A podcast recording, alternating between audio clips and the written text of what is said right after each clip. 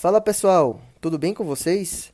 Quem fala aqui é Luiz Augusto Carvalho e hoje eu vim dar continuidade à nossa série de podcasts sobre os principais trabalhos que foram publicados no Congresso da ESC de 2020. Hoje eu trago o estudo Parallax, discutido pela Pamela Valelongo e pela nossa querida chefe do Instituto Dante Pazinese de Cardiologia, doutora Carolina Casadei.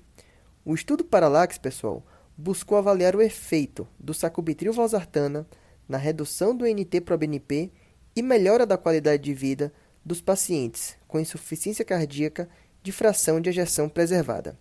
Vamos lá? Solta a vinheta!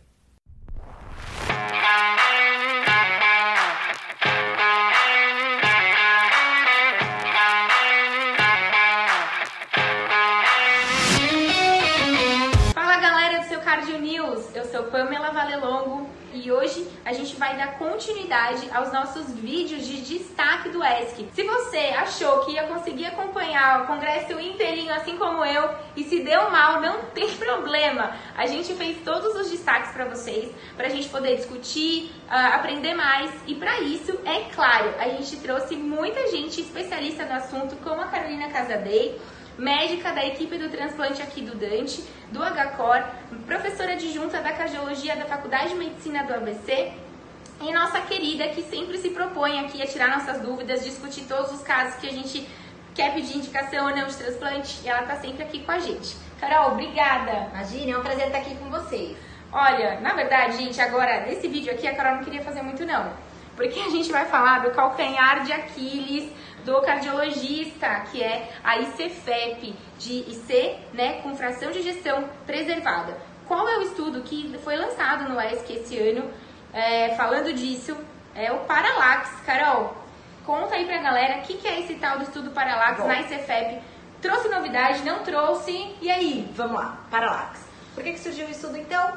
O Parallax foi um estudo com sacubitril valsartana para tratar ICFEP é, versus IECA né? Enfim.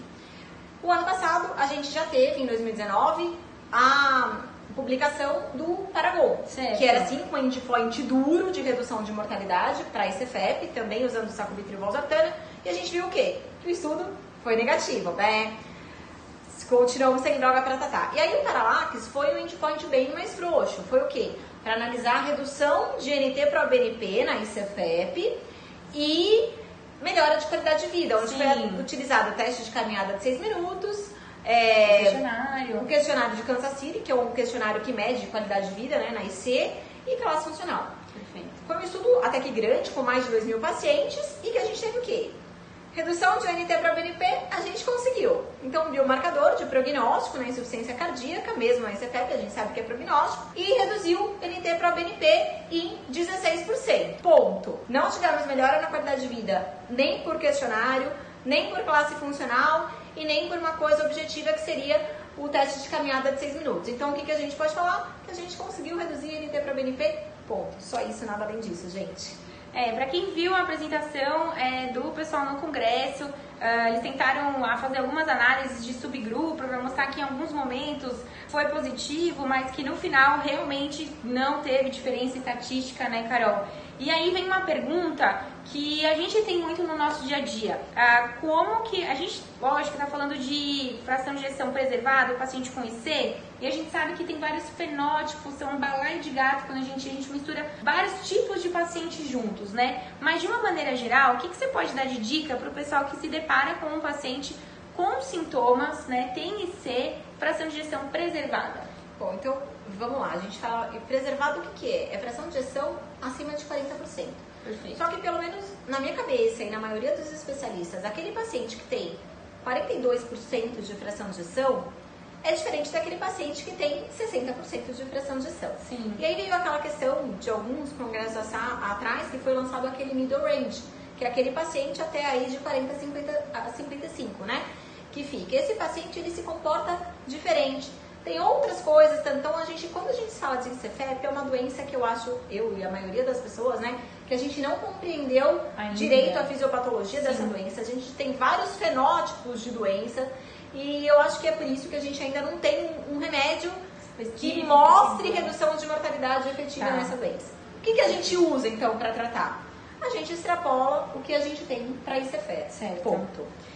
Esses pacientes, na maioria das vezes, é, a gente, eles vão estar com sobrecarga de volume. Então, a gente vai lançar mão de um diurético também para ajudar a gente no manejo de sintomas desse paciente, mas com comprovação de redução de mortalidade, a gente segue órfão de qualquer medicamento.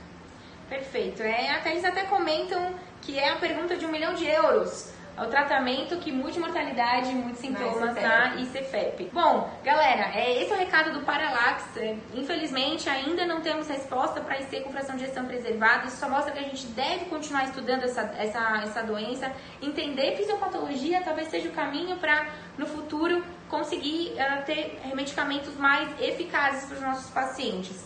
Mas, por enquanto, é isso que temos para ICFEP. Se você curtiu esse vídeo, Gostou do conteúdo? Deixa seu like, compartilha com seus amigos e curte a gente no Instagram também. Segue a gente por lá, arroba seu News. Valeu, galera. Tchau, tchau. Tchau, pessoal. E aí, galera? Gostaram? Então fiquem ligados que nas próximas semanas continuaremos aqui com podcasts baseados nos principais trabalhos que foram discutidos no Congresso da ESC 2020. Aproveitem para nos seguir no Instagram, arroba Clube da Cardio, e visitem o nosso site Lá também temos conteúdos bem legais e mais completos sobre os mais diversos temas em cardiologia.